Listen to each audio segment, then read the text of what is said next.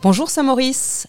Nous rencontrons aujourd'hui celle qui incarne le tourisme agonois, mais pas seulement, puisque c'est elle qui œuvre avec son équipe de l'Office du tourisme à l'animation de notre cité, aux réservations des spectacles du Martelet, entre autres. J'ai le plaisir d'accueillir aujourd'hui Anne Brazet-Grand-Girard. Salut Anne. Salut Linda.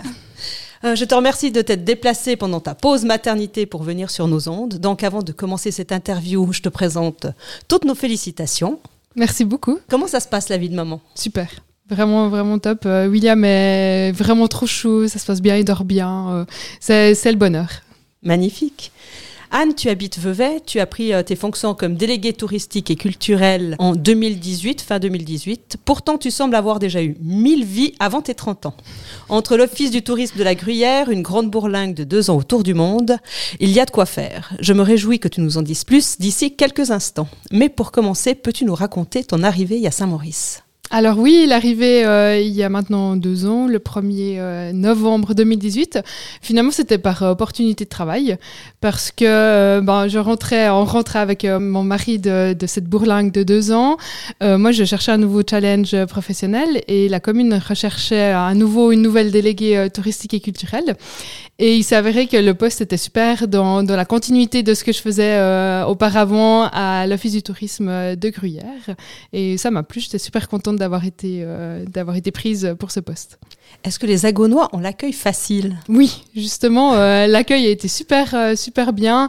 Euh, il m'a fallu faire carnaval quand même pour, euh, pour, que- pour te mettre dans pour l'ambiance qu'on me connaisse, pour que moi je connaisse les gens. Et euh, vraiment super facile. Je pense que je pense que c'est le point fort des Agonois. Euh, hyper souriant, hyper intéressé euh, des nouvelles personnes qui arrivent. Et finalement, moi qui arrivais euh, sans qu'on me connaisse, avec ma personnalité, mon caractère, je pense que c'était aussi une chance. Côté professionnel, tu as commencé ta carrière comme organisatrice de congrès à Genève. Est-ce que c'est juste? Oui, c'est juste, c'était un stage pour euh, terminer euh, l'école suisse de tourisme où j'étais euh, chez MCI. Justement, on faisait l'organisation de congrès en tout genre. Ça consiste en quoi?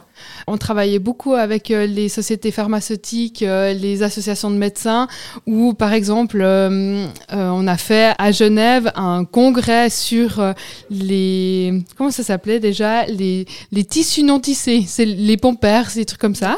Où en fait tout un tas de- d'entreprises venaient pour se rassembler. euh, on, on accueille les gens, on leur, on leur réserve leur chambre, on leur donne euh, leur, euh, leur badge de bienvenue, on organise les soirées de gala, les événements, les conférences, toutes ces choses comme ça. C'était super intéressant. Tu as également travaillé de nombreuses années comme responsable de l'Office du tourisme de Gruyère. Oui, exactement. Il y a de grandes différences C'est quoi les grandes différences entre Saint-Maurice et Gruyère Par le fromage? Alors, euh, bon, la grande différence, c'est euh, le, le tourisme qui est, qui est, qui est, vraiment différent. Euh, à Gruyère, il y a un million euh, de visiteurs euh, par année, euh, beaucoup, beaucoup des étrangers qui viennent faire l'excursion. À Saint-Maurice, c'est un tourisme qui est beaucoup plus qualitatif et peut-être aussi fidèle. Donc, il y a moins, finalement, moins de tourisme, mais qui peut-être passe un peu plus de temps, qui reviennent pour voir un peu les différentes choses qu'il y a à voir à Saint-Maurice. Euh, et puis je pense que ce qui est très très très différent, c'est la vie locale. Donc Gruyère, finalement, c'est un bourg où tout est fait pour les touristes. Il n'y a plus que 80 habitants qu'on côtoie très peu, qu'on voit très peu. Et là, à Saint-Maurice, il y a toute cette vie locale, cette animation, euh, les gens qui s'investissent pour euh, les événements. Ça, c'est vraiment les grandes différences.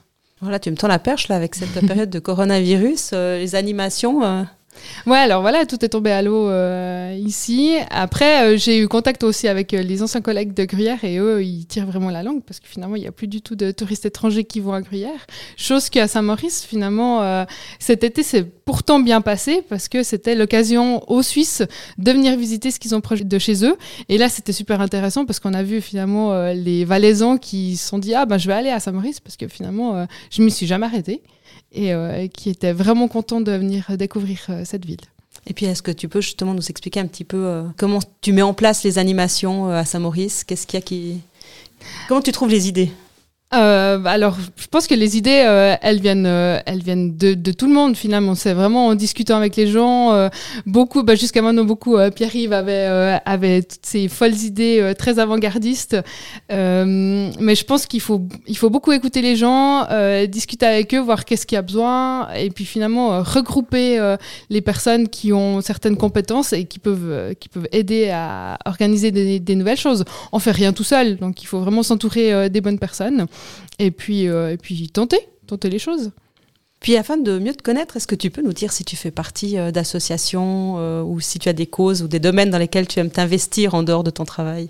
Alors, je faisais beaucoup partie euh, d'associations. J'ai fait bien sûr euh, la jeunesse de mon village, euh, je faisais de la musique, de la gym, pas mal de choses. J'étais aussi responsable des bénévoles d'un festival de, dans mon village, là, d'où je viens. Et maintenant, ben après, on est parti voyager, bien sûr. Du coup, j'ai lâché un petit peu tout ça. Mais je suis vraiment toujours à vouloir m'investir dans, dans, ce qui est plutôt ouais, animation, événements. Ben là, on a fait la fête des vignerons, par exemple, l'été passé, où j'étais euh, j'étais euh, figurante et puis euh, à fond pendant toute la fête. Donc toujours, toujours disponible pour aller aider à gauche à droite et puis aider aux pour faire la fête. Oui, voilà. Comment se déroule en temps normal une journée d'Anne Brazé-Grand Girard alors moi actuellement à la maison avec mon petit, ça dépend beaucoup de son rythme et de ses besoins. Mais sinon à l'office du tourisme, déjà j'arrive en train. Euh, vers 7h30, je commence par, euh, par faire un, une rapide lecture du 24 heures et du Noveliste pour euh, connaître les actualités. Et puis ensuite, relever les mails, répondre, répondre aux mails, les collègues qui arrivent au bureau, on organise la journée. Et puis, pas deux jours se ressemblent parce qu'on a toujours euh, plein de différentes choses à faire, euh, notamment par les visites qu'on a à l'Office du tourisme, les demandes, euh, pour les personnes qui veulent aller voir, visiter, faire une randonnée, etc. Mais aussi pour toute l'organisation des animations, des produits touristiques, des réunions, etc. Donc il n'y a vraiment pas de jours qui se ressemblent. Côté loisirs, est-ce que tu es d'accord de nous parler de ta grande bourlingue, comme tu l'appelles? Oui, très volontiers. Donc euh, on est parti euh, septembre 2016 avec euh, mon mari. On a en fait on a décidé de, de démissionner et de partir le temps qu'on souhaitait partir. On, ne savait pas du tout combien de temps ferait et on a commencé par prendre un aller simple pour Moscou c'est un vol qui nous a coûté, je crois, moins de 100 francs. pour finalement partir faire un tour du monde, c'était pas mal. Et euh, là, on a pris le train, on est parti sur euh, l'Asie centrale, euh, la Mongolie. Ensuite, on s'est dit, ah, mais en fait, pourquoi pas acheter une moto au Vietnam et puis parcourir le, Vietnam Donc, on a fait ça. Après, on s'est dit, oh, on s'intéresse à la plongée. Donc, on est parti aux Philippines, on a fait nos brevets de plongée. ensuite, on, on adore la randonnée, donc bien sûr, on est parti au Népal toujours en prenant euh, beaucoup de temps. On a fait des randonnées de 10-15 jours à, à, chaque fois. Après l'Inde, bien sûr. Et puis ensuite, euh, on est parti direction euh, la Nouvelle-Zélande. Et là, on voulait vraiment se poser. Et ce qui se fait en Nouvelle-Zélande, c'est d'acheter un van. Donc, on a acheté un van. On a fait quatre mois dans notre van à parcourir, parcourir le pays. Puis après, on s'est dit, ah, maintenant, c'est un peu trop facile de voyager que dans notre véhicule. Donc, on s'en va, on continue. Donc, on est parti en Polynésie. On a beaucoup, beaucoup plongé. Et puis après, euh, Patagonie et puis Amérique centrale. Et voilà, retour à la maison quand euh, ça faisait euh, pratiquement deux ans qu'on était loin. Et puis finalement, les gens nous manquaient. On se disait que qu'on manquait à l'appel en fait. On a loupé un Noël, puis un deuxième, puis louper toutes les choses une fois, ça va. Mais après, quand on loupe la deuxième fois, on se dit ah finalement, pourquoi pas rentrer Et puis on a eu envie de rentrer. C'était le bon moment. De... C'était le bon moment, ouais. On a une traditionnelle question pour Mhm. conclure les interviews ici. Oui. Si tu avais une baguette magique, en faisant fi de toute contrainte légale, politique, financière, euh, sans contrainte de ton conseiller euh, municipal, quelle est, euh, si tu pouvais changer une seule chose à Saint-Maurice, quelle est cette chose que tu changerais? Alors moi, je crois que je changerais rien à Saint-Maurice, mais avec une baguette magique, j'aimerais que les gens qui passent sur l'autoroute, qui entrent, qui ressortent du Valais, euh, prennent le temps de s'arrêter, en fait, de sortir de l'autoroute, parquer leur voiture et puis venir, euh, venir découvrir en fait cette merveille à côté de laquelle euh, ils passent, sans, sans la connaître, parce qu'il y a, y a tellement de choses à avoir, à expérimenter à Saint-Maurice, et ça vaut vraiment la peine de, de faire le détour. Donc tu mettrais un panneau euh, sortie obligatoire. Ouais, euh, ou je sais pas, une phrase, une phrase euh, incitative sur la falaise ou, ou une déviation ou avec un parking. Et puis justement, si tu devais résumer en une phrase Saint-Maurice, pour toi, c'est quoi? Alors pour moi, Saint-Maurice, c'est la petite ville qui mérite vraiment qu'on s'y attarde parce qu'elle a une richesse et une variété euh, touristique, culturelle, patrimoniale vraiment énorme et qui plus est, des habitants qui sont vraiment super sympathiques. Alors je te remercie Anne pour ce moment en ta compagnie. Je te souhaite de profiter euh, de ton petit euh, William au maximum. Merci. Et puis on se réjouit de te retrouver euh, tout bientôt dans les, dans les rues de Saint-Maurice. Mhm, merci beaucoup. À À bientôt. bientôt.